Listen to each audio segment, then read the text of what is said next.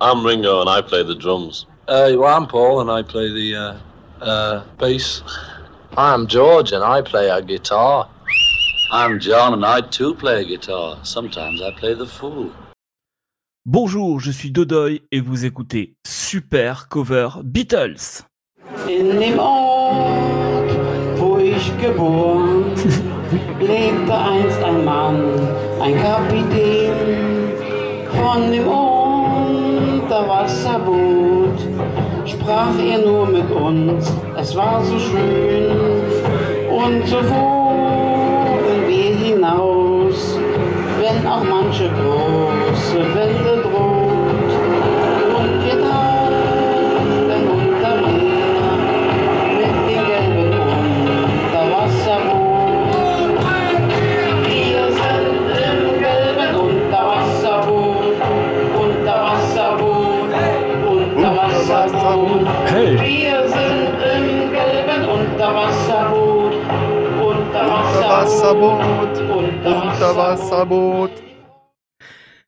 Eh bien, bonjour chers amis de la chose, podca- de la chose podcastique. Ça commence bien, on savonne dès la première ligne. En ce jour de Pâques et à l'heure du goûter, vous avez choisi de déguster la cloche en chocolat de vos enfants en nous rejoignant sur le Twitch de Podren et vous avez eu raison.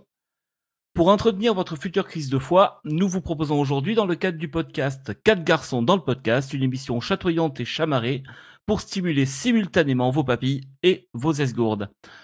Pour ceux du fond qui n'auraient pas suivi mes précédentes tribulations, 4 garçons dans le podcast, c'est une émission consacrée aux Fab Four, à leur carrière, leurs chansons, les personnages qui les entourent, bref, de quoi nourrir de très nombreuses émissions. Lorsque les amis de Podren m'ont proposé de participer à leur petite bamboche annuelle, et je les en remercie, je me suis mis en quête d'un concept original, fun, plaisant à suivre et surtout réalisable en live. Autant vous dire que j'ai pas eu d'idée. Mais en y réfléchissant, je me suis souvenu d'un épisode de l'un de mes podcasts favoris dont les deux protagonistes avaient émis l'hypothèse d'un numéro spécial de leur émission consacré à nos quatre amis communs. J'ai donc eu, dans un élan de courage, la possibilité de contacter les Starsky et Hutch de l'Arctise, les Sidney Govou et Florian Maloudet du bon goût, C'est pas la plus belle bromance du podcast musical, les deux larrons de Super Cover Battle. Salut Dodoy. Salut à tous, salut, merci. À ma droite, l'homme grâce à qui la Team 82 n'est plus seulement synonyme d'une sombre défaite à Séville, Ouais. le plus mélomane des gones, j'ai nommé Max de Reconversion. Merci, salut Dodoy, salut à toutes et à tous, salut Damien. T'as vu, il t'a mis à droite. Hein. Ouais. Ah bah oui. Bon, Eh j'avais- bah oui. bah, j'ai j'ai pas, j'ai pas choisi en fait, hein, ça s'est présenté comme ça.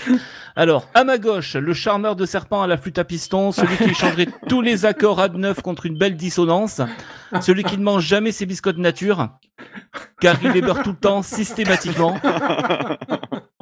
Dame de écoute ça. Salut tout le Salut, monde. Dame. Salut Dodoy. Salut Maxime. Génial, génial, top. Magnifique. Et donc, nous vous pro- et donc, nous vous proposons une émission entièrement consacrée aux reprises des Beatles que dans un grand élan de génie défiant toutes les lois de la raison, nous avons choisi de nommer Super Cover Beatles. Forcément, magnifique. Et Eh oui, les jeux de mots, hein. grande spécialité euh, de- d'au moins Ah, j'ai essayé de mettre, au, de mettre au niveau des, des présentations de Max, mais c'est Ah pas non, évident toujours. hein. au-dessus, c'était largement mieux. Franchement, bravo. Oh, hein. quand même. bravo, bravo. On fait ce qu'on peut, on fait ce qu'on peut. Comment ça va les amis? Eh bah top. Bah ouais, Top. super bien. En ce dimanche pascal. Non, c'est Maxime. Voilà. Ouais, bah Voilà. voilà. Magnifique, ça, magnifique. fait. Ouais. Finalement, Ouais, une heure et demie, ça va être long. hein. Il y a des chances, il y a des chances. Non, je suis très content. euh, On a, on a neuf morceaux euh, à traiter et tout. C'est, ça va, ça va être sympa comme tout. Et en plus de ça, j'ai pas de montage à faire, donc c'est encore mieux. Bon, alors oui, effectivement, euh, qu'on- on va vous expliquer un petit peu le principe quand même, Mhm. parce que déjà que nous-mêmes, on a eu un petit peu de mal à le comprendre. Bah, Alors, moi, j'ai toujours pas compris, même, je dois, je dois bien le dire. Alors, on va essayer de faire un petit peu la même chose que vous faites avec brio, donc tous les mois. C'est-à-dire qu'on va classer des reprises. Alors bien sûr, euh, le contexte va être un petit peu plus limité que d'habitude, puisque ce sont exclusivement des reprises de chansons des Beatles en groupe. Donc il y aura neuf morceaux, on en a choisi chacun trois, qu'on va passer, euh, on va dire, dans un ordre euh, totalement random. Mhm. D'ailleurs, Damien sera notre garant du random. Oula. Oui, Ga-. Damien est garant de quelque chose, attention. Et donc, euh, chacun notre tour, eh bien, le, je présenterai un petit peu le morceau original des Beatles en vous racontant deux, trois anecdotes. Ensuite, la personne qui aura choisi la cover va présenter un petit peu l'artiste qui fait la cover et va commencer à défendre son morceau. Et ensuite, euh, les deux autres personnes vont, euh, vont donner ben, leur, avis, leur avis sur le morceau. Le défoncer, pas forcément. Même Ah, si si. ça risque d'arriver. pas forcément, pas forcément. Non, le FC bienveillant, c'est aussi ici. hein, attention. Oh, oh, oh, bah, moi, je l'ai laissé au placard, le FC Bienveillance. hein. je te le dis. hein. Et donc, à la fin, nous donnerons chacun notre classement personnel que nous allons pondérer dans une moyenne mathématique assez surpuissante nécessitant une feuille de classeur Excel avec des formules présaisies, ce qui nous donnera un classement donc final pour nous trois. Et on soumettra ce classement bien sûr au vote des tweetos qui eux feront leur propre classement, mais on vous expliquera ça à la fin de l'émission. Ok. Bon, j'ai con- c'est clair. j'ai consci- j'ai conscience que les mal. règles sont un mix d'une mauvaise épreuve d'Interville et du comptage des points de l'Eurovision.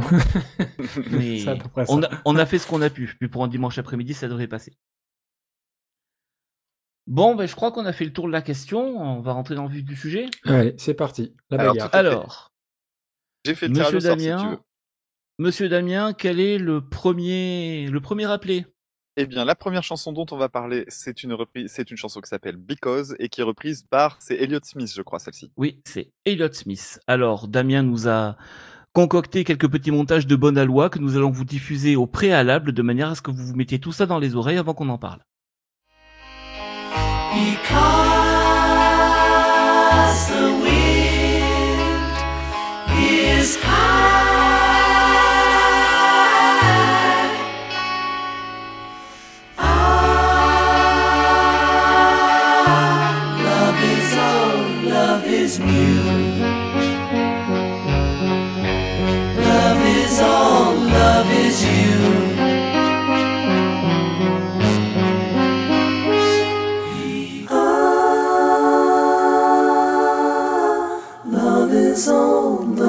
is new. Love is all, love is you. Because the sky is blue, it makes me cry.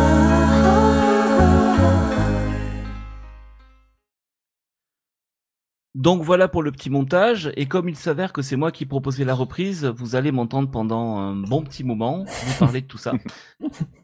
Alors, euh, vous connaissez déjà le, le morceau original, je suppose? Oui, oui, oui. Alors, il est sur quel album? Attention. Pouf, j'ai aucune idée. Euh, euh, Abbey Road. Un point pour Maxime. Yes.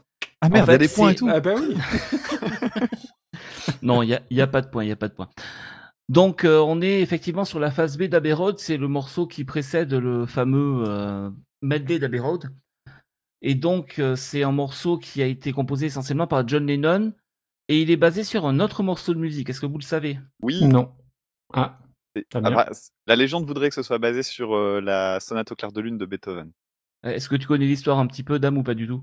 Oui, alors apparemment c'est euh, Yoko Ono qui le jouait et, euh, et c'est euh, John Lennon qui s'est dit que ça pouvait faire une belle base, si je ne dis pas de bêtises. Et euh, bon, après il y a plein de personnes qui se sont posé la question de savoir comment est-ce qu'il avait bricolé pour refaire l'instru, parce que c'est vrai que ça ressemble, et en même temps Bah, c'est euh, très facile. c- c'est juste une inspiration quoi. Alors, c'est pas juste une inspiration, en fait. Il a demandé à Yoko Ono de l'enregistrer à l'envers.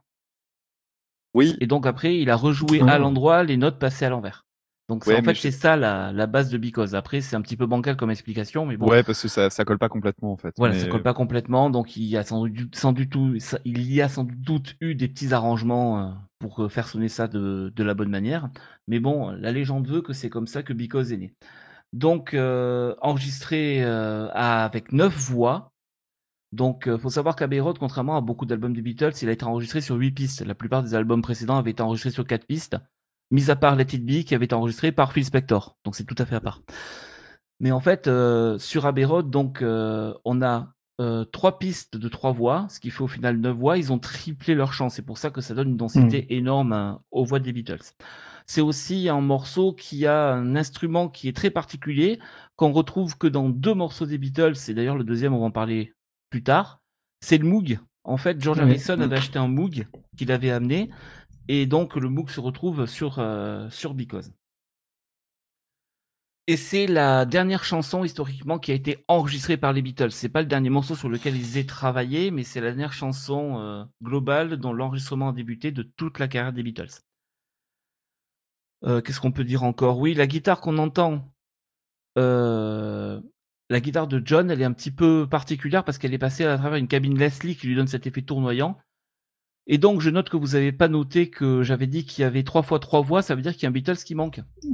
Ah, bah, c'est Ringo, non? Ben, c'est Ringo. Oui, forcément, c'est Ringo. C'est toujours Ringo. C'est les, batteurs, ça sert pas à grand Attends. chose. Attention, c'est pas toujours Ringo, méfiez-vous.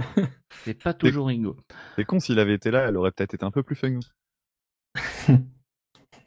Alors, maintenant, on va passer à Elliott Smith. Euh, quand j'ai choisi mes reprises, j'ai un petit peu triché parce que je me suis dit que quitte à parler de reprises que j'aime bien, autant parler aussi d'artistes que j'aime beaucoup. Et Elliott Smith, c'est un artiste qui me tient particulièrement à cœur.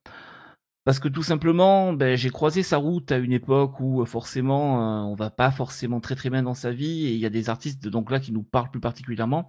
Faut savoir qu'Elliott Smith, bien sûr, il n'est pas caractérisé par sa joie de vivre, il n'a pas fait de reprise de tourner les serviettes, par exemple.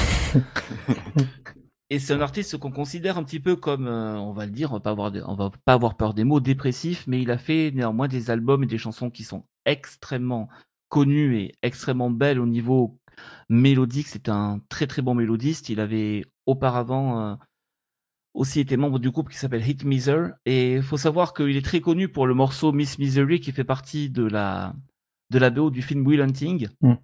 Exact. Et à l'époque, en fait, on lui avait demandé de jouer pour les Oscars en live. Il était pas très très chaud et on lui avait répondu que de toute façon, si c'était pas lui qui le faisait, quelqu'un d'autre s'en chargerait. Donc, euh, il a été aux Oscars. Il a concouru. C'est une des plus belles chansons que je connaisse et il a été euh, explosé en vol par un gros paquebot avec en tête de proue une Canadienne qui beuglait. Parce que c'est Oh. Titanic qui a remporté cette année-là euh, l'Oscar de la meilleure chanson. Moi, je vote pour. Quelle méchanceté Et donc.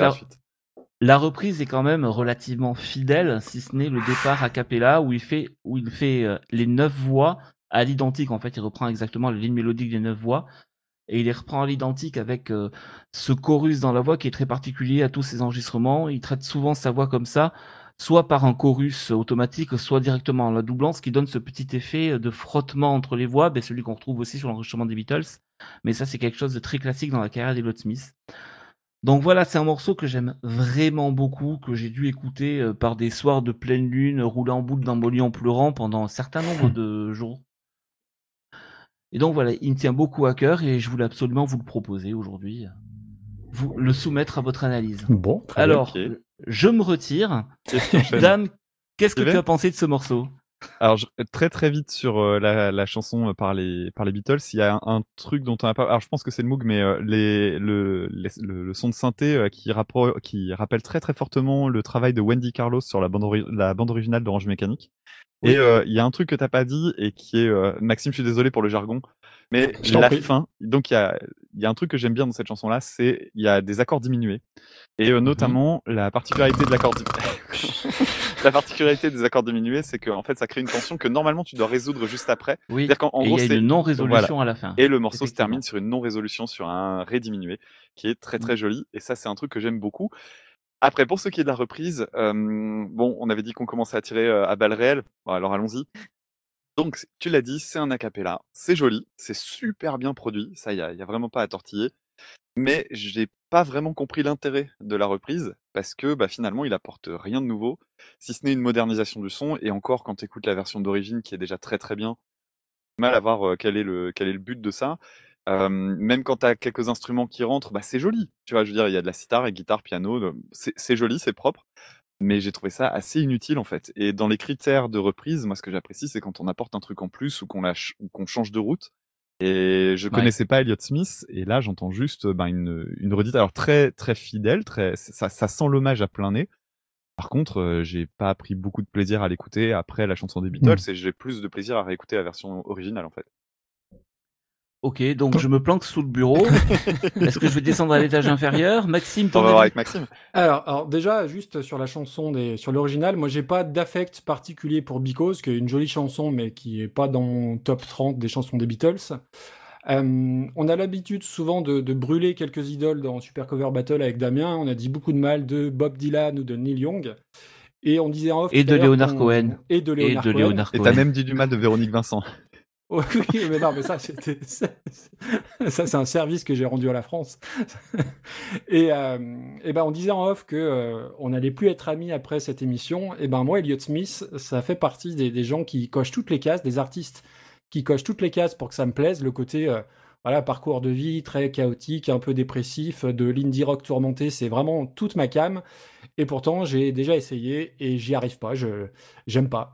Euh, je trouve qu'il a une voix de, petit chaton malade, ça me transporte absolument pas. Euh, donc là, du coup, j'ai écouté euh, la version que je ne connaissais pas, hein, sa version de, Because. Alors l'intro a cappella, moi ça m'a plus rappelé les Poetic Lovers que les Beatles, soit dit en passant. Mais après, je rejoins Dame sur un truc, c'est que sa version, elle colle vraiment beaucoup à l'original. C'est un peu mieux dans la deuxième partie quand il y a les, les instruments qui arrivent, mais globalement, je me suis quand même sacrément ennuyé. Euh, après, c'est une chanson qui a le bon goût d'être courte, donc c'est vrai que ça tient sur 2 minutes 30. Ah oui. Et il a eu le bon goût de pas en rajouter parce que franchement, et, et je rejoins Damien sur le côté, je vois pas l'intérêt, si ce n'est de faire, du- de, de faire un copier-coller en, on va dire, au mieux aussi bien, voire, euh, voire un cran au-dessous quand même, quoi. Donc oui, non, et puis euh, voilà, Elliott Smith, alors peut-être que j'ai pas, j'ai pas écouté les bons albums ou que peut-être qu'il faudra que, que j'y revienne, mais non, Elliott Smith, c'est pas ma cam, et en l'occurrence, ouais, sa version, je l'ai, j'ai pas trouvé ça très, très intéressant.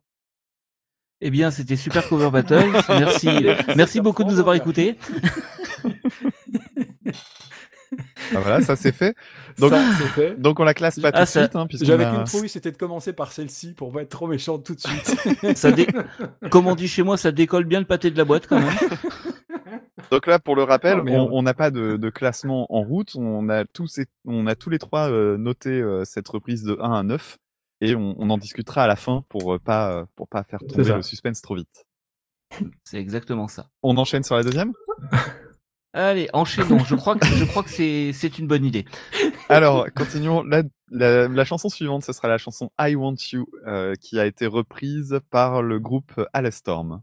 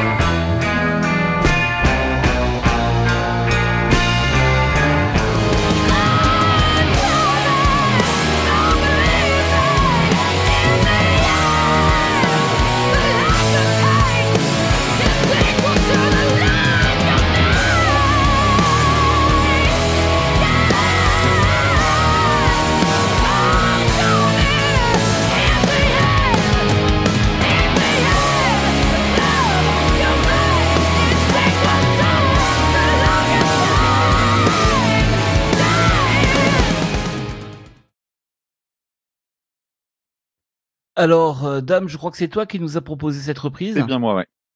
C'est bien toi. Bon, alors, petit trivia quand même sur I Want, to- sur I Want You, She's So Heavy. Quel album? Euh, le White. Perdu. Ah, La réponse est toujours Abbey Road. C'est sur la face, c'est sur la face A d'Abbey Road et c'est sur la fin de la face A d'Abbey Road et ça aura son importance pour la suite. Parce qu'en fait, euh, je pense que Maxime, tu dois adorer le final de ce morceau. Oui. Ah oui, Oui, oui, oui. la, y toute a- fin est géniale. Ah oui, là, c'est, forcément. C'est l'anti, Là, il y a- l'anti fade out. euh, c'est exactement, Exactement ça. ça. Alors, je vais vous raconter une petite anecdote. Ma première voiture, c'était une BX.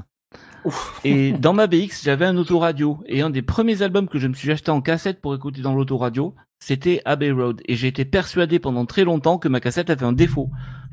Parce que le morceau s'arrêtait directement Oui. à la fin de la face. Oui, puis un jour, j'ai acheté en CD, puis je me suis dit, ah, mais non, en fait, c'est pas un défaut. parce qu'il faut préciser pour les personnes qui connaissent pas la chanson en entier, euh, mais en fait, la, la rupture finale de la chanson I Want You est extrêmement brutale. Elle se coupe en plein milieu du riff. Mm. Et euh, je- En fait, j'imagine que tu vas expliquer euh, la raison de tout ça. Ben, la, la raison de tout ça, c'est que tout simplement, ben, le jour où ils ont où ils ont pressé le disque, ils se sont rendus compte que ça rentrait pas. Donc ça, con ça. ça s'est coupé exactement, et finalement ils se sont dit, mais c'est bien, allez c'est comme ça. Ah, c'est rigolo. Moi, j'avais une autre version. Moi, j'avais j'avais lu Ah. que euh, la que la bande avait été euh, coupée sciemment, euh, justement pour créer un petit truc euh, de un peu surprenant et que c'était vraiment une, un- bah, simplement un coup de ciseau, quoi. Ouais, ça, c'est peut-être Ah. l'excuse qu'ils ont pris derrière. Ouais, peut-être, je sais pas, ou l'inverse, hein, mais euh, Je, bon. suis en- je suis en train de vérifier sur mes anti-sèches, tuc tuc tuc tuc. Après, moi, je suis pas euh, Ah. Monsieur Encyclopédie Beatles, hein, donc. euh, Non mais euh, je, Ouais, suis, lui je non suis plus. faillible, pas souvent, mais je suis faillible. Euh, tac tac. euh, Non, apparemment, apparemment c'est les, les deux les deux versions de dispute en fait, on sait pas trop. Moi, je préfère la mienne. Allez hop. Voilà. Mais moi je préfère la mienne. Voilà, c'est- réglé. Débrouillez-vous. Et c'est aussi une des chansons où il y a le moins de paroles. Oui. Alors, je sais plus combien il y a de mots, mais euh, ça se compte en, une poignée de mots à peine, parce que. Alors, I want you so bad. je- Mais je crois qu'il y a 13 mots. Ouais, je crois que j'ai- j'ai- il me semblait que c'était un truc comme ça, ouais. En dessous de 20 en tout cas. Ouais, il y a 13 mots. Mm. Donc, euh, forcément, euh, c'est pas, c'est c'est pas des, des lyrics euh, très, très, des- très, très difficiles à analyser, puisque, bon, vous savez qui c'est qui l'a écrite, des, des The Beatles. C'est euh, C'est c'est John. John. C'est Et John, c'est oui, voilà. pour Yoko, je crois. Ah oui, ça, ça, n'est pas étonnant non plus. Donc, euh, elle parle, elle parle de Yoko, et puis quand tu l'as joué la première démo, elle a adoré, donc euh, elle a poussé, elle a, enfin, il a poussé le morceau jusqu'au bout. Bon, on a le, on a Billy Preston aussi qui joue de l'orgue sur ce morceau, le, le fameux organiste qui aura joué aussi sur euh, sur Be. Euh, après, que dire de plus Euh, bah, Que c'est un morceau euh, qui est basé sur euh, une même boucle qui tourne sans cesse, qui, revient. euh, Voilà. Alors, présente-nous un petit peu la reprise de Hellstorm. Euh, alors attends, juste deux petites secondes, ju- juste sur la chanson des Beatles, le, c'est Oui, une chanson que j'adore parce qu'il y a la, la, la batterie de Ringo euh, qui est souvent, euh, c'est un peu le Beatles qu'on oublie tout le temps, et puis il y a, il y a ceux qui adorent euh, Ringo, il y a ceux qui disent que bah non, mais en fait il, il fait pas grand chose pour convaincre que la batterie de Ringo elle espère, il faut écouter ce morceau-là, puis un autre dont on parlera tout à l'heure. Et là il y a un super bon jeu, et puis euh, moi ce que j'adore dans cette chanson-là, c'est son côté, euh, c'est un peu un morceau précurseur de, de tout ce qui est euh, Doom dans, tu sais, le, le, le début du métal façon Black Sabbath. Il y a une noirceur dans le riff final qui, est, qui incroyable. C'est les guitares sont accordées en drop D, donc un, un ton en dessous pour la, la corde demi grave, et ça, ça sonne tellement, tellement en fait. Alors c'est une chanson Ouais. que j'aime énormément. J'en ai déjà parlé dans un podcast qui s'appelle Ma chanson préférée. J'avais fait euh, un, un petit commentaire de la chanson pendant qu'elle passait. Donc euh, vraiment c'est c'est une chanson que j'aime d'amour. C'est peut-être ma préférée des Beatles et je l'ai découvert très tardivement. Et le mieux c'est que j'ai découvert grâce à un truc très con parce que j'ai découvert grâce au jeu Rock Band qui avait une, euh, qui avait une super playlist et cette chanson-là je la connaissais pas et c'était un énorme plaisir de la découvrir. Et puis bon la chanson par Alestorm, euh, Alestorm je connaissais que de nom, je j'avais jamais écouté cette chanson-là. hein. Pour la pour la liste des chansons, je connaissais une seule reprise parmi toutes celles qui sont dont on va parler aujourd'hui. Donc j'ai cherché des reprises des chansons que j'aimais bien moi et je suis tombé sur celle-ci. En fait, il y a, des trucs qui me plaisent, en même temps il y a des trucs que je déteste dedans. Ce que j'aime bien, c'est la puissance de la prod. Alors des fois, ça va tellement loin que je trouve ça assez kitsch. Il y, a, il y, a, il y a une énergie qui est vraiment super puissante et du coup, tu as des, des passages qui, qui sont vraiment excellents. Je pense notamment, les... tu as un couplet qui a un peu une ambiance façon Santana, euh, qui est plutôt cool. Le passage avec le- l'accord septième, là, et ben ce truc-là, Mm. la- le- il y a une, il y a une, éner- il y a une- enfin, dans la prod, c'est tellement gros que ça sonne super bien. Le premier refrain, la première fois que tu entends le refrain avec ce côté super dramatique, la batterie, les guitares euh, super modernes et tout, ça déglingue. Et puis après arrive la fin. Et euh, bon, déjà, il y a, il y a le solo de guitare qui est très chiant. Il y a un couplet euh, de trop, à mon avis, et c'est pas dû à la structure des Beatles. C'est juste qu'en fait, ils font durer la chanson et la chanteuse qui chante Mm. très très bien passe son temps à hurler. Et donc, euh, la deuxième écoute, on a juste envie de coupler un, on a envie de couper un couplet parce que bah, simplement, on sait que ça va durer longtemps à nous à l'entendre nous hurler dessus. Et à la fin, bah, elle en fait beaucoup trop. Et c'est dommage parce que euh, je trouve que l'énergie est vraiment la bonne. Et j'ai même l'impression que si les Beatles avaient pu faire un truc avec autant de coffres, bah, ils l'auraient fait en fait. Et, et voilà, donc c'est une, reprise sur laquelle euh, je trouve il y a, il y a à boire et à manger quoi. Ok. Bon, Très bien. Maxime, ton avis? Euh, alors moi aussi, c'est un des morceaux que je préfère des, Beatles. Je pense que c'est dans mon top 20. Euh, c'est rock, c'est blues, c'est dark. T'as une espèce de rage euh, contenue qui est, qui est pas très Beatles finalement. Alors, euh, c'est mon, mon idée, c'est mon avis, mais je trouve que c'est un morceau qui est beaucoup plus américain qu'anglais dans, dans le côté un peu, un peu rage, notamment sur la, sur la partie instrumentale. Donc moi, vraiment, c'est un morceau que j'adore. Je connaissais pas la reprise. Je connaissais pas Alestorm. Alors je sais, enfin, j'avais déjà entendu ce, ce nom-là, j'avais jamais écouté. Et je sais pas pourquoi, dans ma tête, Alestorm, c'était un groupe de dark progressif Ouais, norvégien, nom, alors que, alors que pas du tout. hein. C'est un groupe euh, de, de heavy rock euh, américain. Donc j'ai eu un petit peu peur au début. Alors vraiment, ouais, le, le son, il est, il est incroyable. Quoi. Il y a une vraie puissance au niveau de la prod. C'est assez fou. C'est très, bah, très heavy, c'est très jazzy à la fois. Euh, Tu en as parlé aussi sur le passage un peu, un peu Santana. Donc c'est très particulier, mais effectivement, ça, bah, ça accroche l'oreille tout de suite à la, première écoute. Après, moi, j'ai quand même un gros, gros bémol sur le chant. Il y a des moments, euh, elle chante trop. Et Il y a même des, je, pense, il y a des passages où elle est dans le, vraiment dans les ultrasons. Euh, mais, ben, oui, non, mais vraiment, je crois que c'est sur le deuxième refrain où euh, je me suis dit, dans les ultrasons. Il y a, il plus que les chiens qui l'entendent, je pense. Mais après, c'est, faut, admettre que c'est bien foutu. Euh, le, problème de ce genre de, morceau, c'est que je trouve que euh, effectivement, ça devrait respecter l'original en termes de format. Et c'est un peu toujours le problème que j'ai. Alors, on en parle souvent dans Super Cover Battle. C'est sur les reprises plus longues que l'original, il faut vraiment apporter un truc nouveau. Et là, hormis un, son qui est beaucoup plus carré, beaucoup plus moderne, hein, évidemment, je trouve que ouais, il, manque, euh, il, manque le petit truc pour vraiment me, faire euh, décoller de mon siège, si je puis dire. Après, moi qui écoute de moins en moins de gros sons, alors hormis euh, pas mal de stoner, c'est peut-être un groupe sur lequel il faut que je me penche parce que j'avais vraiment dans cette idée que c'était un truc vraiment de, de bourrinos norvégien. Et avant de, donner la parole à Dodoy, je trouve globalement la reprise est bien. Je vais pas, je vais pas la clasher comme j'ai clashé celle de Smith. Après, je trouve que c'est pas un énorme risque pour un groupe de, heavy rock de reprendre ce morceau-là des Beatles. Euh, tu vois, que ce soit celui-ci ou Walter Skelter, c'est un peu dans cette lignée-là. Et je trouve que c'est dommage, quitte à reprendre les, quand tu fais des reprises, euh, d'aller peut-être sur euh, des territoires qui sont pas forcément les tiens. Je trouve que ça aurait été peut-être un peu un peu plus ambitieux. Alors, dans, dans le cadre des reprises ambitieuses euh, de groupes à gros son, alors il y en a une qui était dans ma shortlist mais que j'ai pas mise, ben je, je ne saurais que vous inciter à écouter le petit medley que Typo Negative a enregistré, Eh oui. qui est très très sympathique dans cet ordre-là. Bon, alors je vais donner un petit peu mon avis, ça va être très très bref parce que grosso modo, ben, vous avez tout dit. Alors, je considère euh, cette reprise un petit peu comme une upgrade technique, grosso Ouais. modo. Ouais. C'est-à-dire qu'effectivement, le son est beaucoup plus qualitatif, beaucoup mieux maîtrisé, ce qui est normal parce que les techniques d'enregistrement ont vachement évolué, les instruments ont beaucoup évolué, les effets également. Et je pense, je suis assez d'accord, c'est que si les Beatles avaient enregistré cette, euh, cette chanson maintenant, on n'est pas loin, selon moi, de ce que ça, de ce que ça aurait pu donner. Alors, euh, concernant le chant, j'ai aussi un petit bémol parce que forcément, une chanteuse qui braille dans un groupe à guitare, ben, on va faire un petit point Anneke van Gisbergen Ah. parce qu'on ne peut, on ne peut pas ne pas y penser. Et Ah. le point Anneke van Gisbergen, c'est comme le point Godwin, c'est-à-dire que toute chanteuse dans un groupe à guitare va forcément être comparée à Anneke et va forcément perdre parce que personne Eh oui. ne peut outre, ne peut surpasser Anneke. On est d'accord. Voilà, comme bon. ça c'est dit. Et effectivement, moi, on m'a, on m'a toujours dit, alors euh, je vis à la campagne, même si je suis pas issu d'une famille de paysans, on m'a toujours dit que quand une bête hurlait comme ça, il fallait l'achever, quoi. Direct, boum. ça, ça n'en finit pas de finir, c'est atroce, on a envie de, on a envie de l'aider, on a envie de dire, mais c'est bon, tu peux arrêter. On a envie de mettre soi-même le coup de, le coup de ciseau à la fin de la bande pour, euh, pour que ça se coupe directement.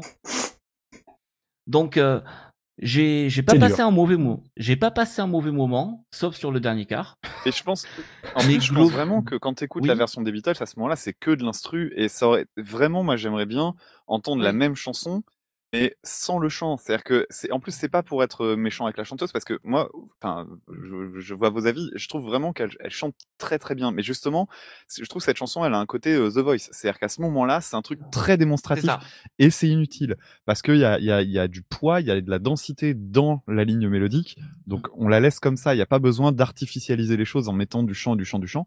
Surtout que encore, elle interviendrait de temps en temps. Mais tout à l'heure, là, quand j'ai voulu, enfin hier, quand j'ai voulu faire les montages, j'étais très emmerdé parce que je voulais pas mettre ça en valeur parce que je me dis merde, quand euh, des gens vont tomber là-dessus, ils vont se dire mais c'est quoi ce, ce morceau où ça hurle sans cesse? Et en fait, bah oui, il y a, y y très peu de moments de respiration et c'est vraiment un défaut.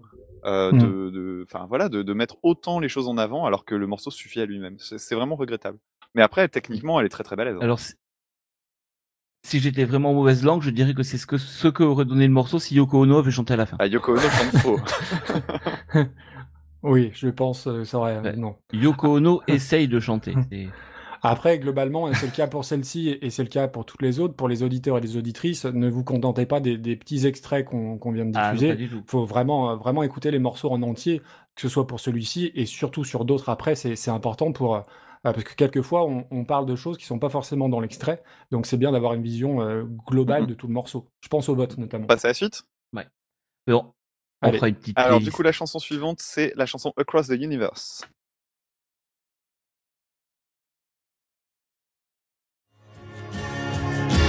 Sounds of laughter, shades of life are ringing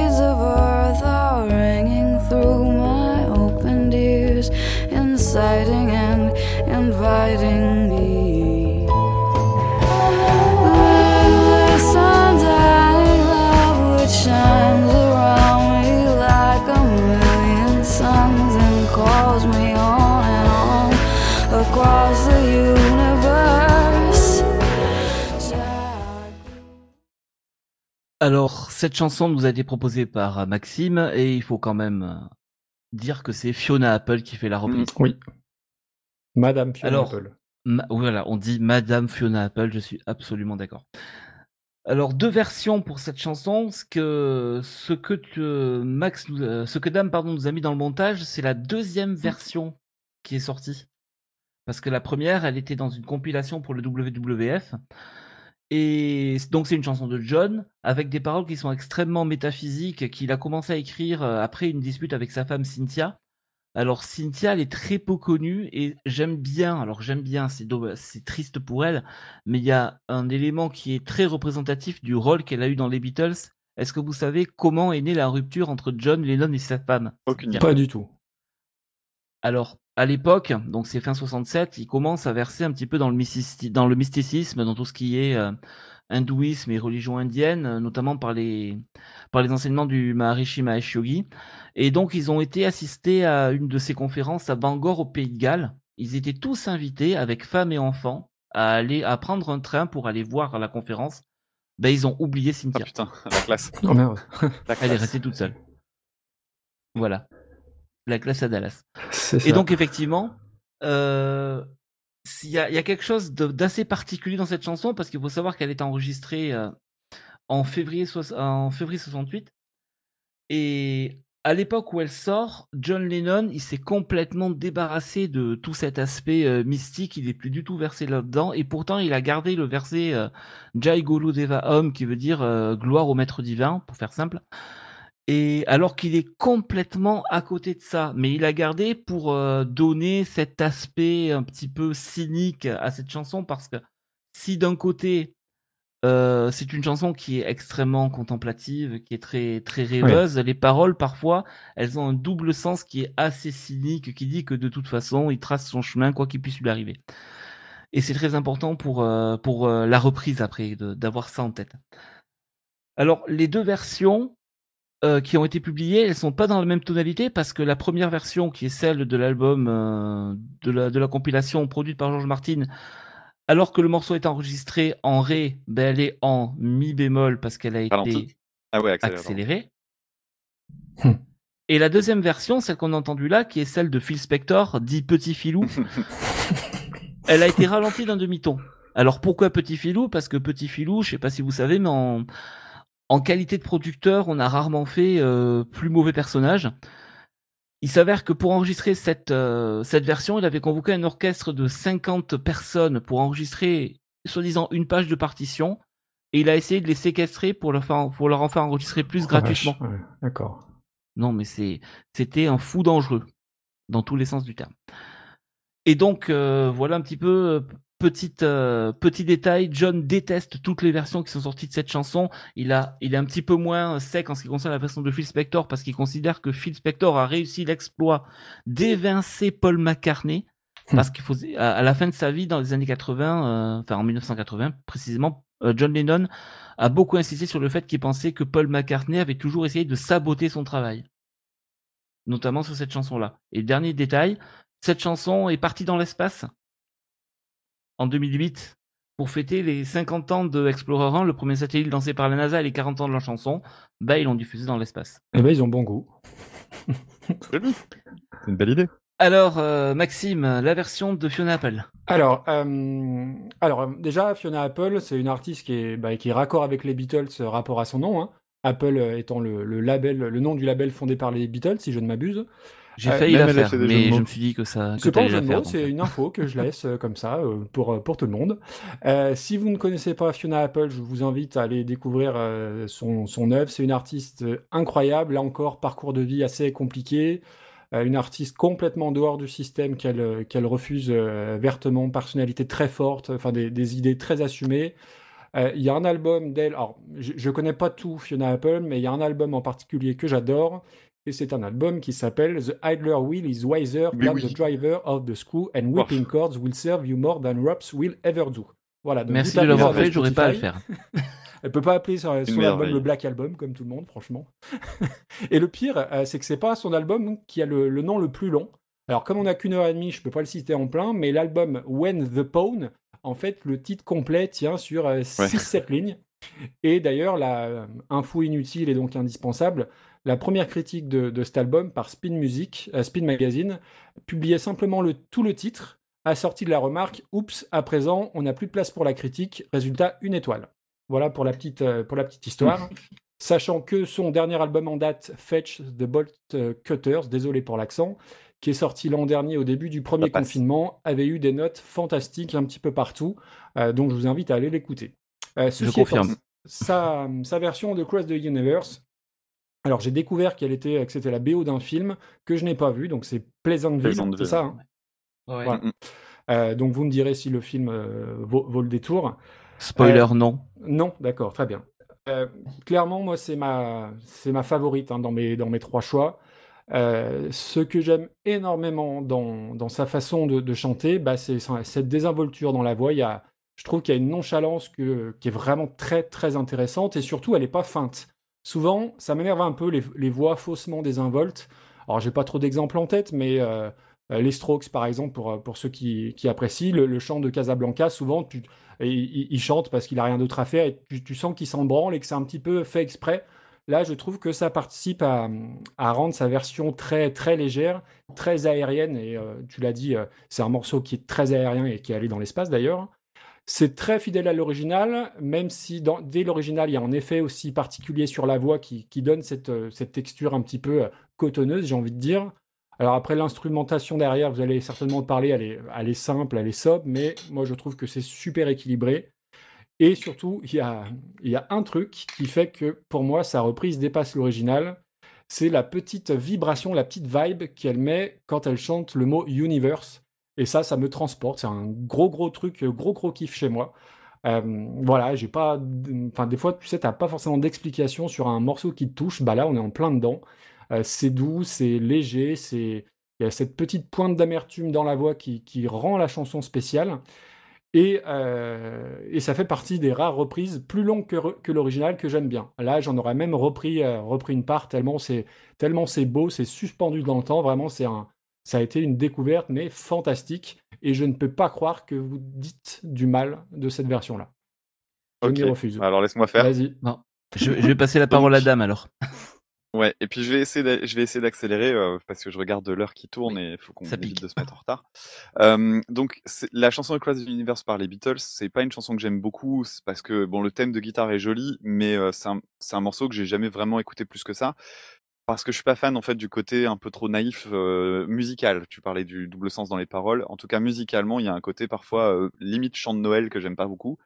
Et euh, même si j'aime énormément Fiona Apple parce que je suis un, je suis- euh, The Hitler Will, l'album dont tu parlais tout à l'heure, fait partie de mon euh, top euh, de mon top 10, c'est évident. Mais euh, toi, tu apprécies le chant, moi je le trouve vraiment trop lent et déjà que j'aime pas la chanson, du coup ça rend le titre Oh là là. chiant. Et je suis pas fan en plus de ça d'un autre truc dans l'instrumentation, c'est la batterie. Je trouve que la batterie prend beaucoup trop de place. Et, euh, et entre ça et puis les arrangements qui sont jolis, hein, il y a un moment, notamment t'entends des trompettes qui sont loin derrière, ça c'est plutôt joli. Il y a un joli passage de flûte. Pendant un moment, je me suis demandé s'ils étaient pas même du mélotron parce que ça ressemblait, donc tu sens un petit peu le clin d'œil, mais non, c'est bien des flûtes. Mais euh, globalement, non, moi c'est une reprise qui m'ennuie. Et euh, je sais que c'est une reprise qui est fort appréciée par euh, les fans des Beatles, etc., comme étant une, bah voilà, une, une reprise réussie. Euh, moi, je la trouve juste longue. La, je la trouve juste Oh là là, voilà. qu'est-ce qu'il faut pas entendre. Et oui, et pardon, et juste un truc sur Fiona Apple, euh, c'est un peu comme Radiohead, si tu veux. J'ai toujours un peu de mal à écouter Fiona Apple chanter du majeur. Euh, Fiona Apple, c'est une nana qui chante beaucoup, beaucoup de son mal-être, et je la trouve infiniment plus efficace. Mais c'est même très triste d'ailleurs de penser comme ça, mais je la trouve beaucoup plus efficace quand elle fait des chansons particulièrement déprimantes.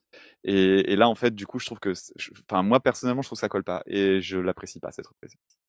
Voilà. On passe à la suite. hein, On, est On parle du pressé. gars qui, qui, Pas a droit de réponse. Vincent et je pleure tout le temps. Hein. C'est c'est- c'est On bien parle ça bien ça, ouais. C'est ouais, c'est juste bien le pour. même. euh, voilà. C'est bien le même. Ok. Donc, en gros, faut que je choisisse entre papa et maman, quoi. Oui.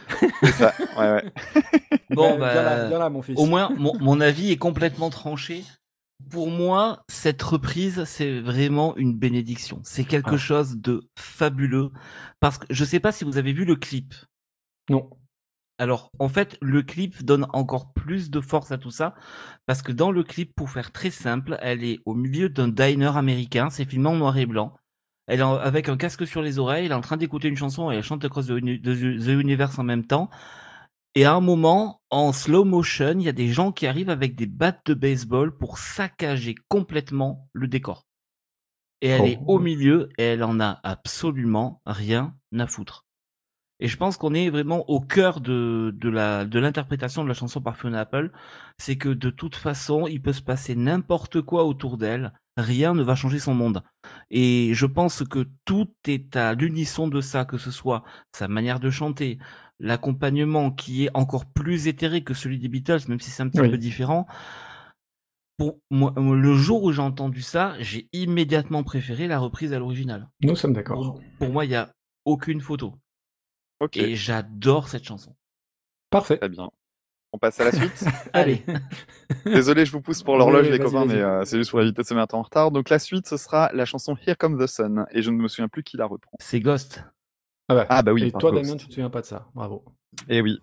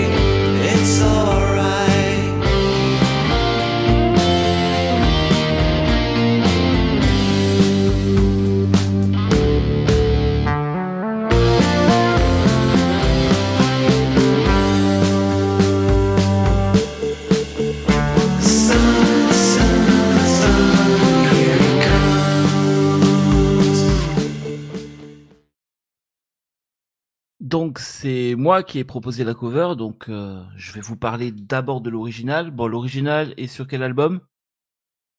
Aucune idée. Abbey Road. On va y arriver Ouais, au bout Je d'un moment. note pas, je note pas les, les albums. Euh, donc c'est bien sûr une chanson de George Harrison qui a en, trame de fond au niveau de la des paroles la guéguerre que se menaient les Beatles à l'époque parce qu'ils voyaient qu'ils arrivaient en fin de course et qu'il allait falloir euh, bah, se partager euh, le gâteau en plusieurs parts et ils n'étaient pas d'accord sur qui allait couper le gâteau. Donc c'est un petit peu ça. Ça a été composé dans la maison d'Eric Clapton et c'est une chanson justement qui dit que malgré tout ce qui se passe euh, au, au niveau des affaires des Beatles, ben, malgré tout, le jour se lève, il fait beau, c'est le printemps, les petits oiseaux chantent et tout va bien. Donc euh, c'est encore un morceau où il y a le moog. euh, on a beaucoup de ruptures rythmiques dans ce morceau. qui sont très inspirés euh, de plusieurs types de musique indienne. Alors la musique indienne est un sujet extrêmement complexe et que je ne maîtrise que peu. Je vous laisserai aller chercher des infos, mais c'est vraiment des rythmiques très classiques de musique indienne. Et il y a un Beatle qui manque sur l'enregistrement. C'est qui? Bah, c'est pas Ringo, du coup. Ben non, c'est pas Ringo. Je sais pas. En fait, il n'y a pas de John Lennon sur cet enregistrement. Il se remettait d'un accident de voiture qu'il avait eu. Donc euh, cet enregistrement n'a pas de n'a pas de trace de John.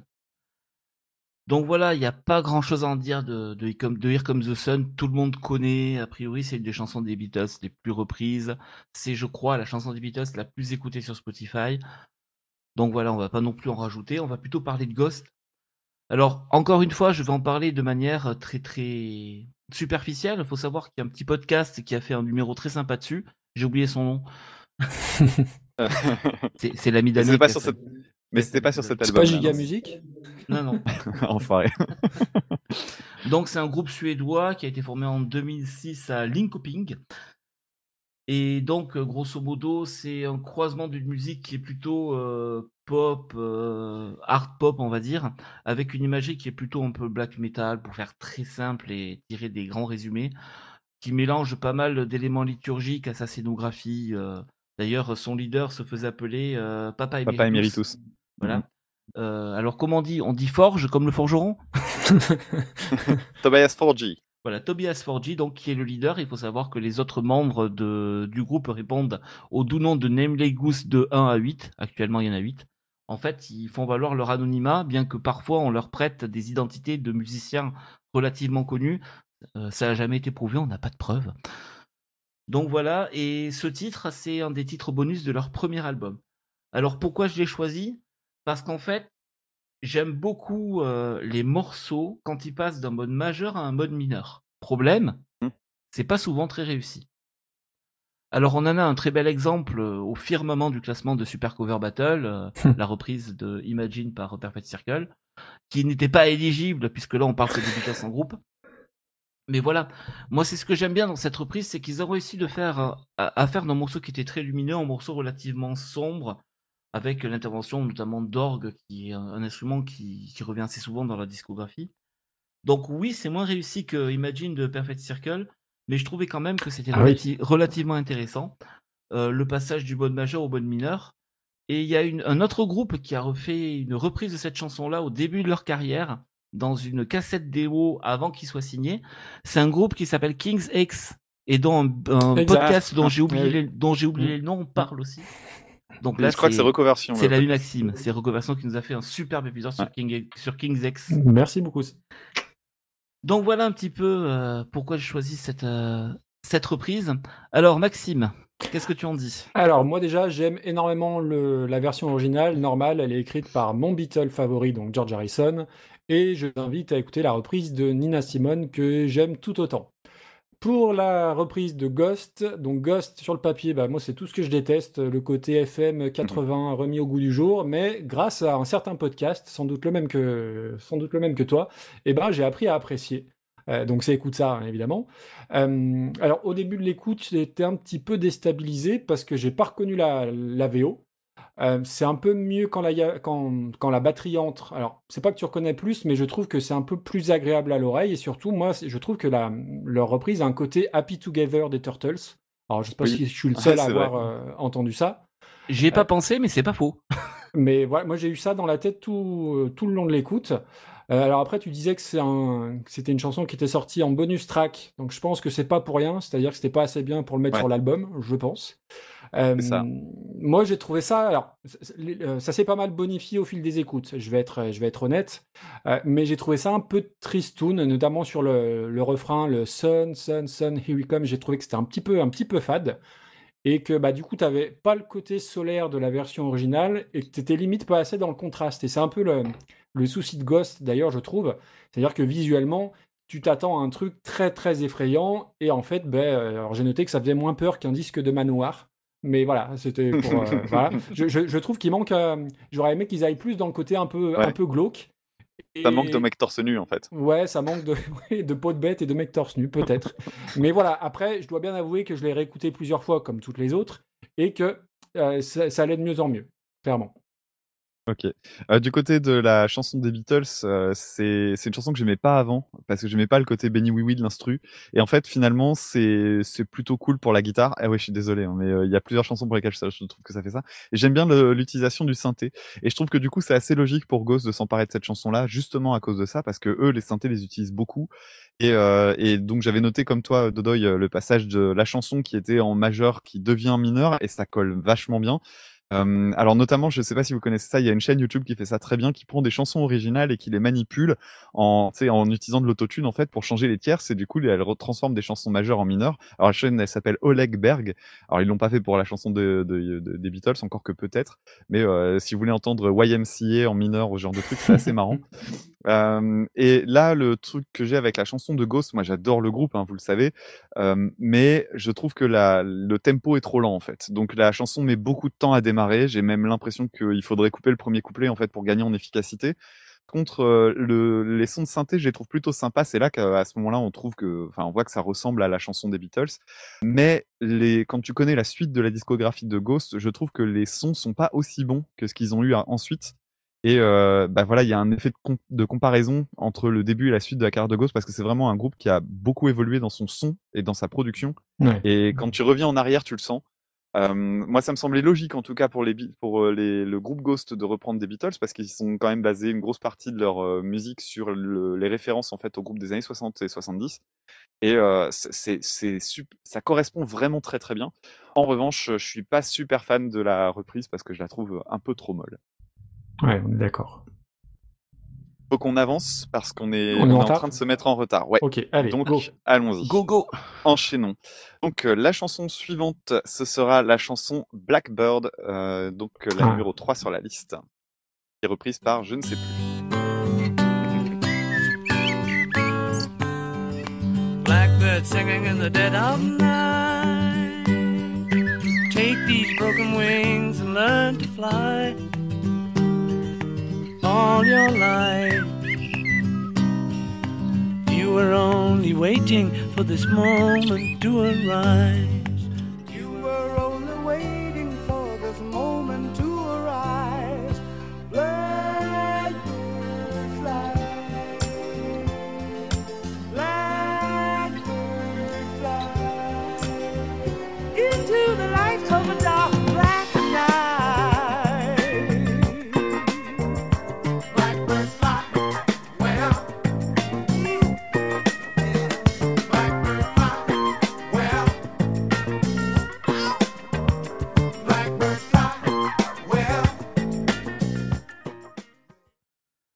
Alors, la reprise, elle est de Sarah Vaughan et c'est Maxime qui nous a proposé ça. Oui.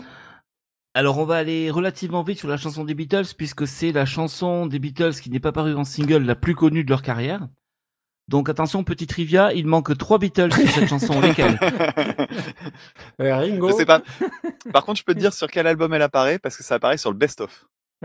Voilà. Alors, absolument pas. je- Elle apparaît sur aucun best-of des, sing- des Ah, Ni sur. Alors, le, le White, c'est pas un best-of, c'est un Oui. album. Elle est pas, elle est pas sur One Elle- parce qu'elle est jamais sortie en Non, sur single. le White Album, Elle- elle est. Oui, mais c'est pas une Ouais, bon, elle Ah est oui, sur album, bon. quoi. Ouais, d'accord. Non, mais j'ai raison, voilà. Elle est sortie. Oui, elle est sortie, on est d'accord. Elle est Bon. sur le White Album. Alors, c'est une chanson donc euh, entièrement acoustique qui a été composée pendant le séjour des Beatles en Inde, comme la plupart des chansons de l'album blanc. Paul McCartney a perfectionné sa technique de finger picking avec Donovan en Inde, comme Paul McCartney, comme euh, John Lennon. On voit la différence de niveau entre les deux sur l'album. Vous écoutez Julia de Lennon et Blackbird de McCartney, vous comprenez très vite qu'il y en a un qui faire mieux que l'autre. Et donc, euh, elle est basée encore une fois sur un morceau de musique classique. Elle est basée sur la bourrée en mi mineur de Jean-Sébastien Bach, mais uniquement les deux premières mesures parce qu'ils savait pas aller plus loin. Je t'avoue que ça m'avait échappé, la bourrée en mi mineur. Le ta ta ta ta ta ta ta. Et en fait, il s'amusait à jouer ça en boucle et ça a donné Blackbird. Ok. Donc tout est basé là-dessus. Euh, après, euh, très joli morceau, euh, l'utilisation de la voix doublée. Alors, dans la reprise, on l'entend aussi parce que Sarah double sa voix à un moment pour donner cet effet de, mmh. de chorus naturel, on va dire. Et c'est un petit peu naturel que Sarah se soit emparée de la chanson puisque c'est une chanson qui, en sous-texte, parle en fait de la condition noire aux États-Unis.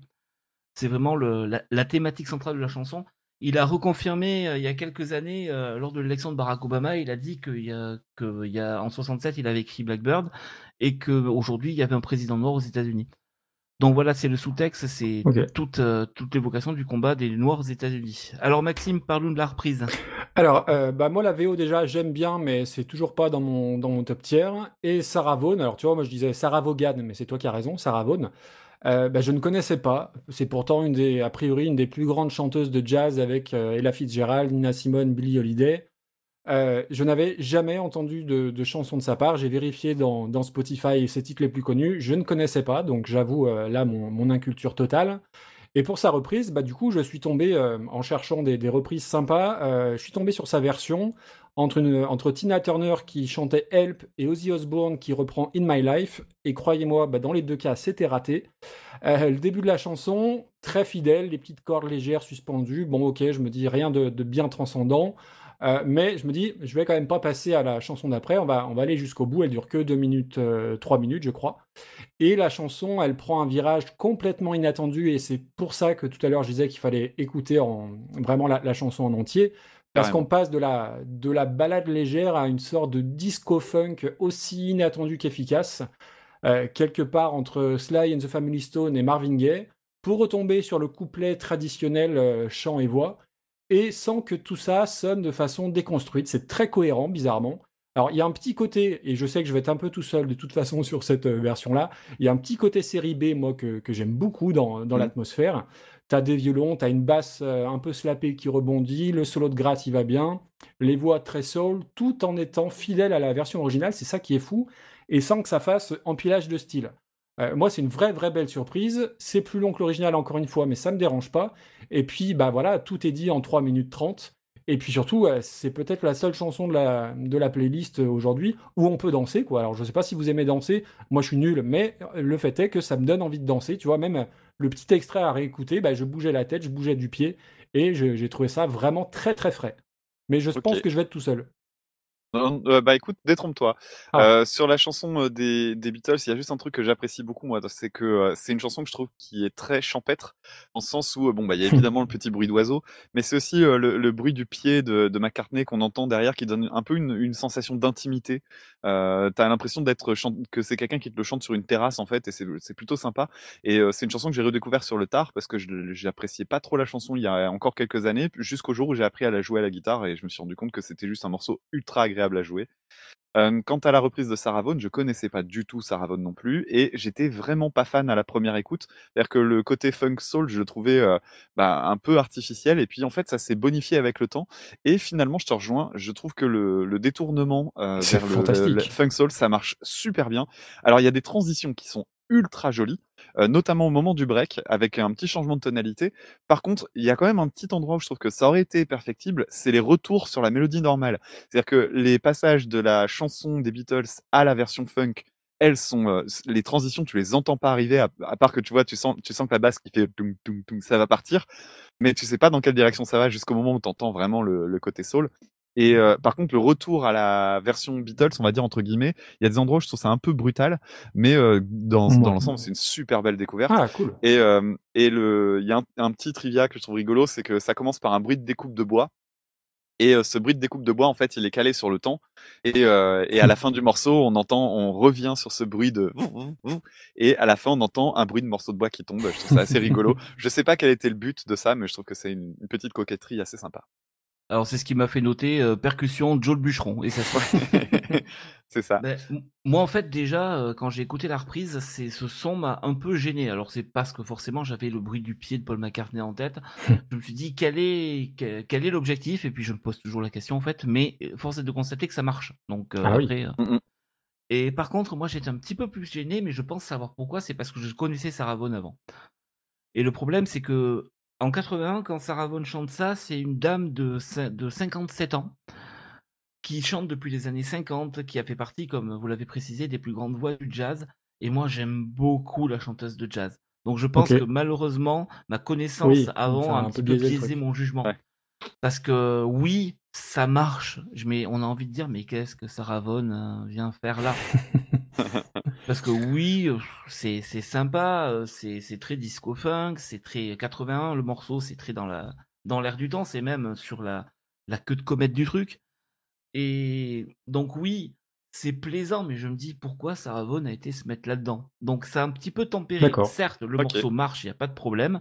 J'ai aussi entendu le bout de bois tomber à la fin, mais voilà, j'ai un petit peu plus de réserve que vous, Bon. même si ça marche. Ok. On passe à la suite? Allez. Allez, on accélère encore, on est à la bourre, les gars. Euh, on arrive sur Day Tripper, s'il vous plaît.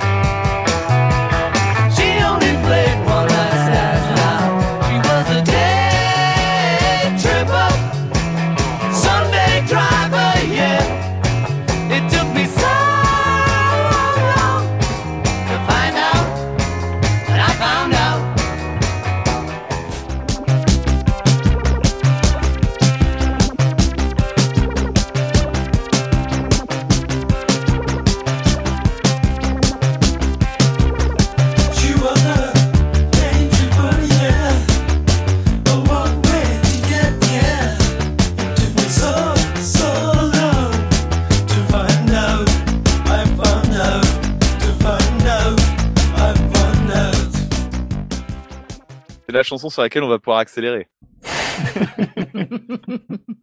Pourquoi tant de haine? Alors, c'est moi qui l'ai proposé, et c'est une reprise du groupe japonais Yellow Magic Orchestra. Alors, euh, sur l'original, ça va aller très vite parce que c'est une chanson de composition. Les Beatles avaient besoin d'un single, donc ils sont mis euh, sur un coin de table, ils ont écrit Day Tripper. Day Tripper, c'est une chanson de gros drogués de la tête. Ça parle de trip au sens trip de drogue. C'est une chanson de gros cochon parce qu'au milieu, il y a une parole qui dit She's a big teaser. Ils ont été obligés de changer les paroles parce qu'au départ, ils avaient dit She's a prick, euh, euh, ah, teaser, c'est-à-dire c'est une grosse allumeuse, texto. Et donc ils avaient peur que ça passe pas, que ça passe pas, donc ils ont changé un petit peu les paroles. Il n'y a pas grand-chose à en dire parce qu'au départ ça a été conçu comme un, un blues sur une grille classique de blues à 12 mesures. Ouais, Sauf qu'au niveau, sauf qu'au niveau du Day Tripper, ils ont fait une petite variation de, de tonalité pour euh, pas rester dans le, dans le blues classique. Voilà, c'est quelque chose de très carré, c'est euh, c'est un, un hit au kilomètre comme ils en faisaient au début de leur carrière. Par contre, la version de Yellow Magic Orchestra, je m'attendais à ce qu'elle ne suscite pas un enthousiasme général. Alors, déjà, Yellow Magic Orchestra, c'est un groupe qui officie depuis euh, les années 70. Et au sein de Yellow Magic Orchestra, on a un musicien japonais de renommée mondiale que vous connaissez sans doute tous pour un seul morceau. C'est Ryuichi Sakamoto, celui qui a composé la musique de Merry Christmas Mr. Lawrence, Ah, Furio en français, le film avec David Bowie. Et donc, il est issu de ce groupe-là. C'est un groupe euh, fer de lance de la scène de la synth pop. Donc, on connaît Kraftwerk en Europe avec leur, euh, leur techno, leur musique euh, technologique un peu froide. Euh, Yellow Magic Orchestra, c'est de l'autre côté, de l'autre côté du globe, et ils sont plutôt dans une musique synthétique festive. Et il y a plein de petites modifications par rapport à la chanson originale, des petites modifications rythmiques, des insertions de temps, des variations rythmiques. euh, ils passent du, du 4 temps au 3 temps. Et pour moi, c'est ça qui donne l'intérêt de la chanson, c'est le fait de le transposer dans un univers complètement synthétique. Et d'un autre côté, d'apporter juste ces petites modifications qui font qu'on a l'impression d'avoir affaire à une copie conforme, mais pas tout à fait. C'est juste ce petit décalage qui, pour moi, donne tout son intérêt à la reprise. Ok. Maxime, tu en as pensé quoi? Alors, euh, eh ben moi, j'ai- j'aime énormément Day Tripper, donc j'étais à la fois euh, patient, impatient et très inquiet. Et là, euh, donc je ne connaissais pas, hein, évidemment, Yellow Magic Orchestra. euh, et là, j'ai envie de dire, Dodeuil, pas ça, pas maintenant, pas après tout ce que tu as fait. Alors, tu vois, j'ai même vérifié si c'était pas un choix de Damien, tellement, tellement je n'ai pas aimé. Donc non. Damien n'a pas le monopole du mauvais goût. Il y a, il y a de deuil, manifestement. Euh, alors, attention, hein, je déroule. hein. Euh, L'intro, ça m'a fait penser à Jermaine Jackson et Piazza Dora. Donc, euh, je me suis dit, qu'est-ce que c'est que ce truc? And When the Rain Begins to Fall, pour ceux qui n'ont pas la ref. Alors, je vais passer pour un étroit d'esprit qui n'aime que le rock, mais vraiment, c'est pas mon truc, tu vois, ce, ce synth pop. Euh, j'ai cru à un crossover avec Giga Music. Je me dis, je me, je me suis trompé de canal. Euh, alors, j'ai quand même écouté plusieurs fois. Il y a un côté euh, BO d'Austin Powers, euh, mais ce qui n'est pas forcément un, un- un compliment de ma part. Alors, le, le point instrumental, c'est clairement la meilleure idée. Après, un âne, tu lui coupes les oreilles en pointe, t'en fais pas un cheval de course, on est bien d'accord. Mais c'est peut-être ce que j'ai préféré euh, ou ce que j'ai le moins détesté, on va dire ça comme ça.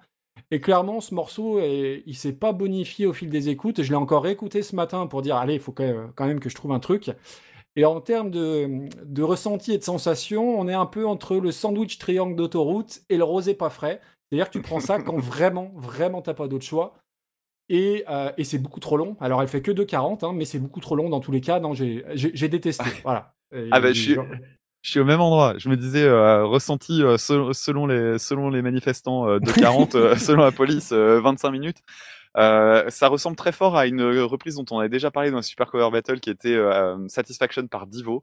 C'est impressionnant euh, à quel point c'est similaire. Euh, la chanson des. Troopers, la chanson des Troopers, c'est déjà une chanson que j'aime pas parce que c'est euh, un. Alors il y a un bon riff.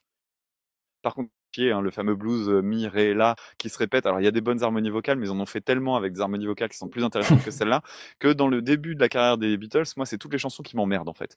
Donc euh, moi je suis plus sur la fin quand ils vont plus dans l'expérimentation, mais tous les toutes les chansons, euh, les, les, trucs de pop rock comme ça, ça me gonfle. Et, et voilà. Donc du coup, Day Trooper me saoule, mais euh, la reprise me saoule tout autant. Je les trouve trop longues et la voix la voix est très très barrée. Et t'as raison, il y a le break, c'est peut-être le seul moment passable parce que Ah bah, oui. il y a pas de chance, ça aide. Et, euh, et ça finit avec des biou biou biou biou biou. euh, C'est, enfin bref, c'est assez, c'est pas très bien. Moi j'aime bien les trucs un peu expérimentaux. J'aimais bien d'ailleurs la version de Divo euh, pour Satisfaction, mais celle-là, je passe complètement à côté. Ça me semble, ça, ça me semble trop guignol en fait. Eh bien, c'était super cover Beatles. Merci. T'as bien fait de venir. Ouais. Next one. Allez, on enchaîne. Alors, la chanson suivante, laisse-moi retrouver mes notes, euh, enfin le, le, le conducteur. On va parler maintenant de Eleanor Rigby. Look at him working, darning his socks in the night when there's nobody there. What does he care?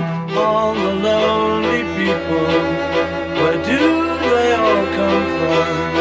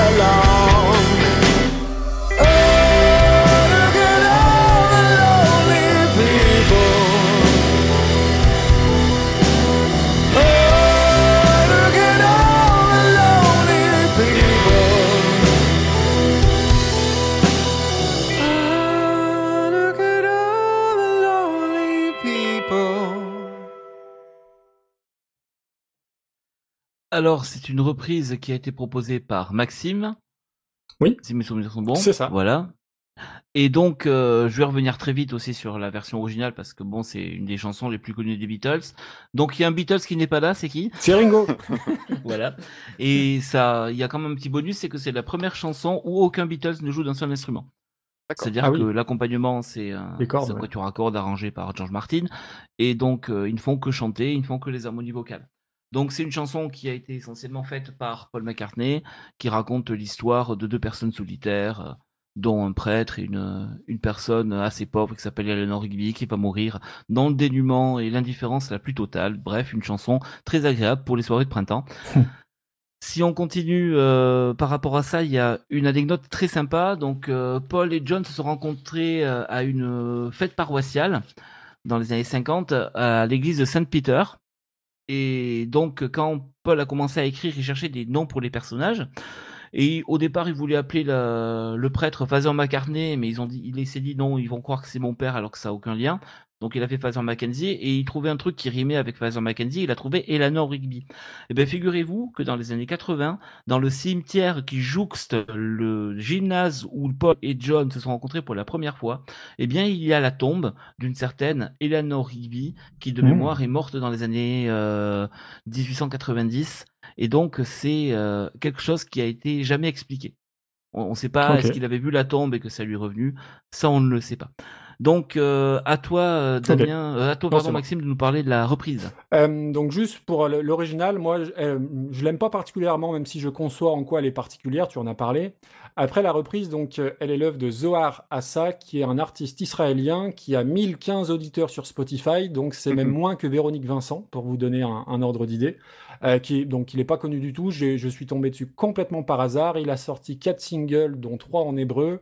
Euh, du rock mid-tempo aérien un peu prog que j'ai trouvé très sympa. J'ai pas beaucoup plus euh, d'infos.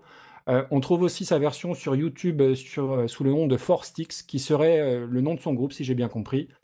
Et moi, j'aime beaucoup parce que voilà, tu as, une intro qui est très rock, donc déjà qui s'éloigne de l'original, avec un petit filet de voix un peu timide, alors pas forcément toujours d'une extrême justesse, je pense que Damien en parlera, mais qui colle bien à la douceur de l'arrangement. Et surtout, ce que j'aime énormément, c'est que tu as, cette montée en tension, donc qui est progressive avec la ligne de basse, la grosse caisse, et tu sens poindre l'explosion sur le refrain. Et j'aime creux. énormément voilà, le, le vide sur le post-refrain où il y a normalement des violons. Et globalement, j'aime énormément la gestion des silences dans, Oui. dans sa version.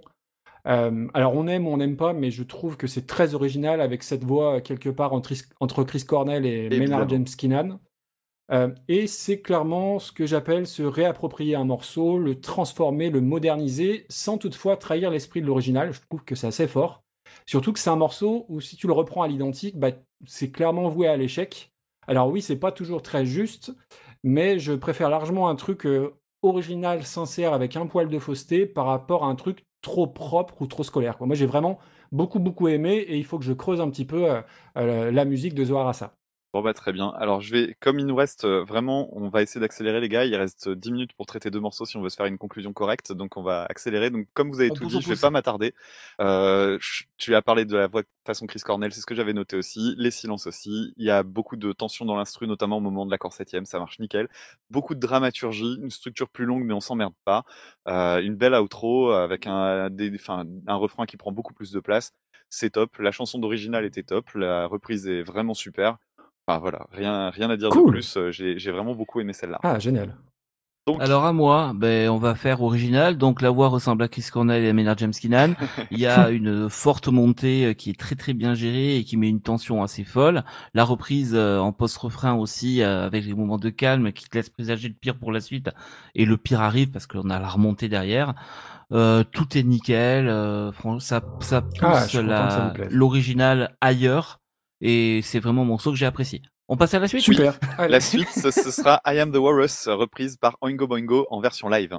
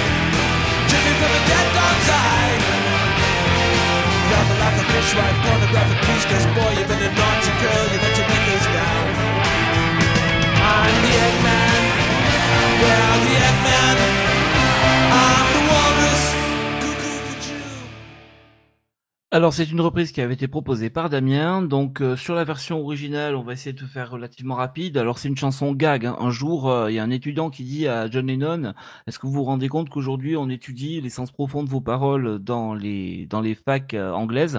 Et il a dit Tiens, on va écrire une chanson, on on va écrire n'importe quoi, on va bien voir ce qui s'y trouve comme sens.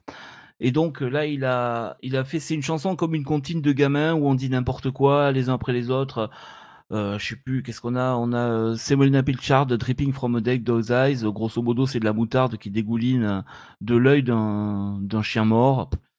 Il n'y a pas de profondeur dans les paroles, si ce n'est une fausse profondeur par des paroles cryptiques. Il y a un intérêt qui est très sympa, c'est que Je sais pas si c'est fait exprès, mais connaissant John, ça m'étonnerait pas, mais j'ai pas, pas trouvé de, de source. Euh, Damien, au niveau de la, de la structure harmonique, est-ce que tu as rien remarqué? Au niveau des- de l'enchaînement d'accords? Non, j'ai pas fait gaffe plus que ça. Il y a que des accords majeurs, Ah. déjà, premièrement. Et c'est tous les accords majeurs de la gamme de Do majeur. D'accord. Il y a que ça, c'est que ces accords-là. Il y a que du majeur. Ok. Donc voilà, grosso modo, ce qu'il y a à en dire. Ben, je te passe la parole pour parler. Ça marche. Alors là, déjà, il faut savoir que I Am the Walrus, c'est ma chanson préférée des Beatles euh, parmi toutes, euh, qui se tire la bourre avec euh, I Want You et avec euh, Being for the Benefit of Mr. Kite. Chanson que j'adore parce qu'elle est, euh, parce qu'elle va dans plein de directions différentes. En fait, elle elle donne l'impression d'être super complexe alors qu'en fait, elle l'est pas tant que ça. C'est juste qu'il y a tellement de textures et d'ambiances différentes que ça, ça fout un peu le bordel dans la tête. C'est vraiment une chanson que j'aime d'amour, d'amour, d'amour, d'amour, et je l'adore, notamment aussi pour le jeu de batterie, encore une fois, de, Ringo Starr, qui est excellent. Le, break est super, enfin, il y y a vraiment que des trucs excellents dedans. Ça finit avec euh, une espèce de, version, on va dire, on entend plein de bruits, des samples de voix, euh, c'est super précurseur, encore une fois. Pour la reprise, j'avais hésité longuement à mettre celle par Jim Carrey, qui est disponible sur YouTube, on le voit chanter, en fait, la, la chanson. Donc, il a un instrumental et simplement, il rechante avec euh, plein d'exagérations, c'est assez rigolo, mais c'est vraiment une reprise euh, un peu trop basique, donc j'ai préféré aller vers Wingo Boingo, qui est donc, pour celles et ceux qui ne le connaîtraient pas, le groupe de Danny Elfman, euh, le compositeur euh, phare de la carrière de Tim des films de Tim Burton. Et voilà, donc c'est un groupe qui était dans la New Wave barrée dans les années 80, et qui s'est arrêté courant des années 90 en 95, après une série de concerts, notamment deux concerts qui ont eu lieu au moment d'Halloween qui ont, ce qu'ils ont appelé le farewell, euh, le, concert farewell. Et donc cette version-là vient du fameux concert farewell. C'est donc les deux derniers concerts euh, donnés par le groupe. Et j'adore cette, j'adore ce live parce que d'abord les chansons sont géniales, le concert est ultra généreux et surtout, bah, on sent que c'est un groupe qui s'arrête. Et il y a, y a plein de moments de complicité qui sont super jolis à regarder. On sent que les musiciens, c'est la dernière fois qu'ils vont s'éclater sur scène et j'adore ça. Donc euh, c'est pas forcément le morceau le plus euh, extraordinaire de la carrière d'Oingo Boingo, mais ça me faisait plaisir d'en parler. Je le voyais pas arriver dans les mails, ça me faisait chier. du coup j'ai dit allez hop, c'est l'occasion de le mettre. Et voilà, et j'ai- j'aime beaucoup l'énergie en fait. Et c'est vrai que en fait je trouve que l'intérêt de cette chanson-là, c'est que quand on la désosse complètement et qu'on enlève tout l'artifice de euh, justement des, des, des arrangements bizarres, et ben voilà, on se retrouve avec une chanson comme celle-là, qui est une chanson de rock euh, assez simple en fait. Et je, je l'aime vraiment beaucoup. Et il y a des cuivres et tout, ça pète. Maxime, ton avis? Euh, donc moi l'original est dans le top 30 aussi de mes chansons préférées des Beatles. Et en plus elle évoque euh, plein de super souvenirs pour moi. Et il y a deux trucs que Damien répète euh, tout le temps dans Super Cover Battle. Euh, son amour de Dave et Oingo Bongo faut que t'écoutes ça faut que t'écoutes ça. Et du coup il m'en a tellement parlé que j'avais un peu peur de, de l'effet la, la classe américaine que j'ai découvert à 40 ans et que j'ai pas trouvé ça et j'ai pas trouvé ça tip top donc j'y suis allé Euh, je dois bien avouer que c'est efficace il y a un côté euh, Chicago qui, rentre, qui rencontrerait les Clash euh, après, le, le hey de la foule, ça amène un truc particulier, indéniablement. La partie du solo, elle est top avec les gros cuivres derrière. Et ensuite, j'ai regardé la vidéo, ce qui est une- la, la vidéo, la version live, ce qui est une fait. bonne et une mauvaise idée. La bonne, parce que bah, les mecs, ils s'éclatent, clairement. Et mauvaise, parce que t'as une belle équipe de jongli jonglo entre lui qui est pieds nus en pantacourt et, et qui a zéro charisme. Ah non, Euh, non, mais je suis pas fait- d'accord, je suis pas d'accord. Mais le fait est que ça marche. Regardez le live Et, entier, euh, c'est génial. Je, je pense que s'il n'y a pas les cuivres, tu, on trouverait ça un petit peu bordélique, mais, euh, mais j'ai bien aimé. Franchement, euh, ouais. Euh, pas autant que toi, mais j'ai trouvé ça plutôt, plutôt réussi.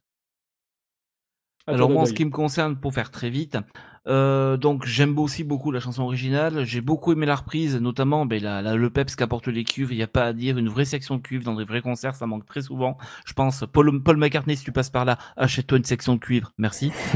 Euh, mais voilà, ça apporte vraiment un plus. La chanson, elle est respectée, mais pas trop. C'est-à-dire qu'elle est bousculée, mais dans le bon sens du terme. Elle est, l'original me donne envie de sautiller et la, la reprise me donne envie de faire des bonds de 3 mètres, grosso modo. C'est, beaucoup plus énergique. C'est, voilà, il y a que des, il y a que des bonus. J'ai beaucoup apprécié, même si il manque cette petite chose qui fait d'une très bonne reprise, une reprise exceptionnelle à mon sens. Ok, Voilà. Ok. très bien. Et on termine donc avec Strawberry Fields Forever.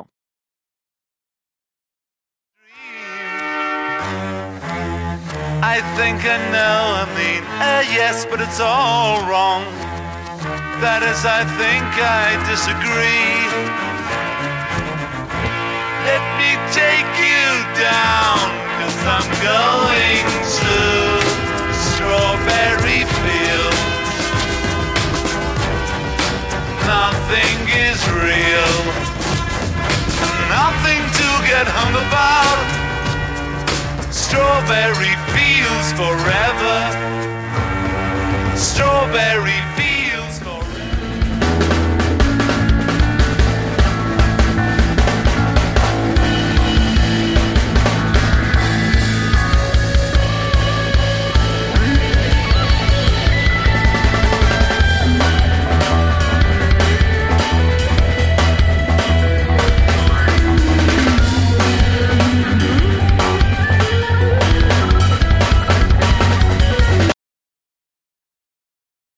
Oula, mais c'est violent comme Oula. fin. Ouais, bah c'est pas grave. C'est Qu'est-ce qui se passe C'est pas très, Qui m'a réveillé c'est pas très grave. J'y vais et j'expliquerai euh, un petit peu. Il y a, il y a deux trois trucs à dire dessus.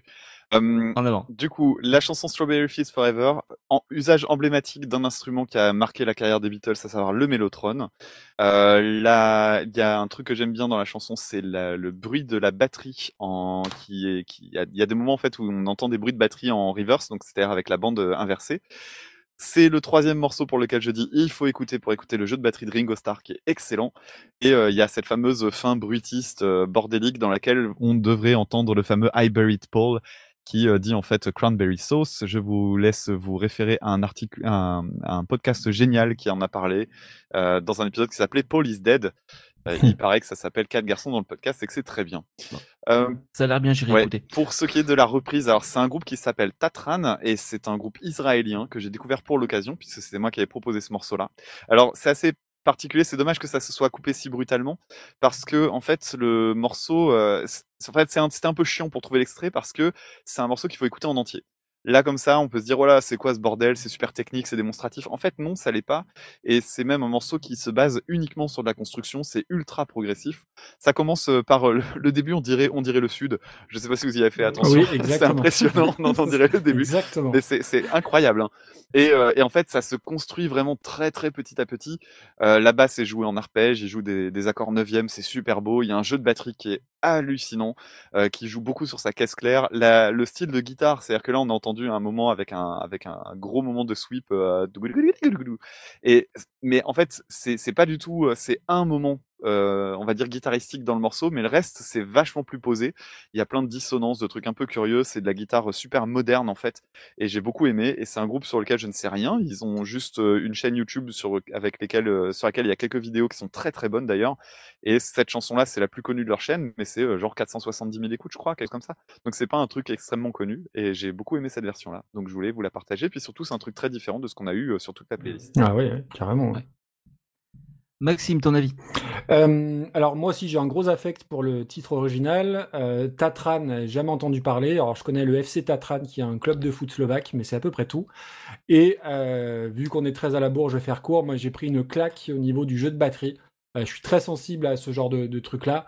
Que ce soit bah, toutes les Ghost Notes, le jeu au charlet, c'est incroyable. Vraiment la partie de batterie. Alors je suis pas musicien, donc je suis peut-être plus facilement impressionnable, mais je la trouve incroyable. Vraiment, c'est ce qui ressort d'emblée, c'est bah, le, le- le- le déferlement de notes que tu te prends dans la tronche, c'est vraiment, euh, j'ai vraiment adoré ça. Je suis beaucoup moins fan des parties de guitare, notamment la partie sweeping où, euh, où je trouve ça fait un peu euh, solo, solo un peu tape à l'œil, quoi.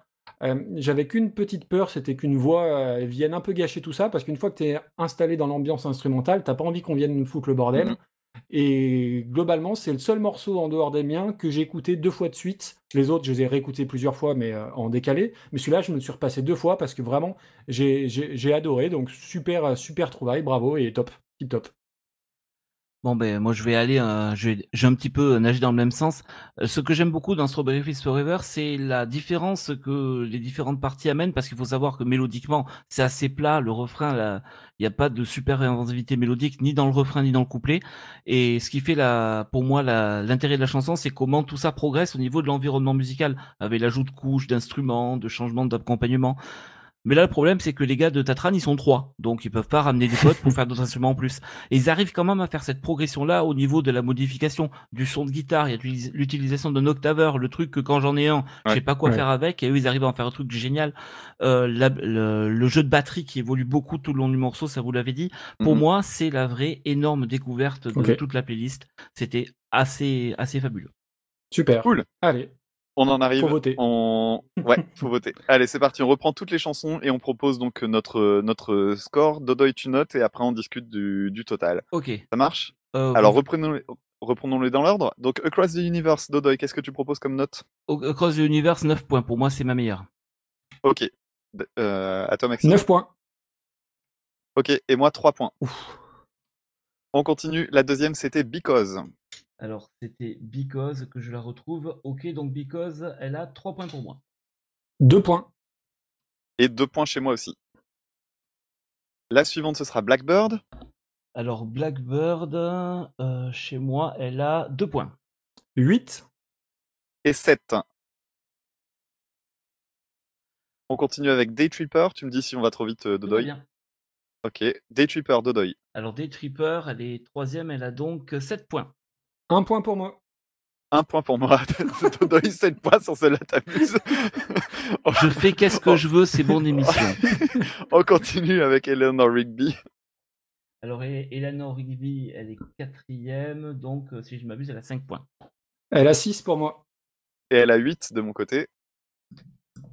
Ensuite, Here Comes the Sun. alors, chez moi, elle est sixième, elle a donc 4 points. 3 points chez moi. Et 4 chez moi. C'est celle du milieu, celle-là. Ensuite, I Am the Walrus. Alors, I am the Walrus, tac tac tac, chez moi, elle est cinquième, donc elle a 5 points. Elle en a 4 de mon côté. Elle en a 6 chez moi. On en arrive à I Want You. I want you, chez moi, elle a 1 point. Elle en a 5. Et chez moi, elle en a 5 aussi. Et Strawberry Et enfin, Fields, Strawberry Fields. pour moi, elle a 8 points. 7. Et 9.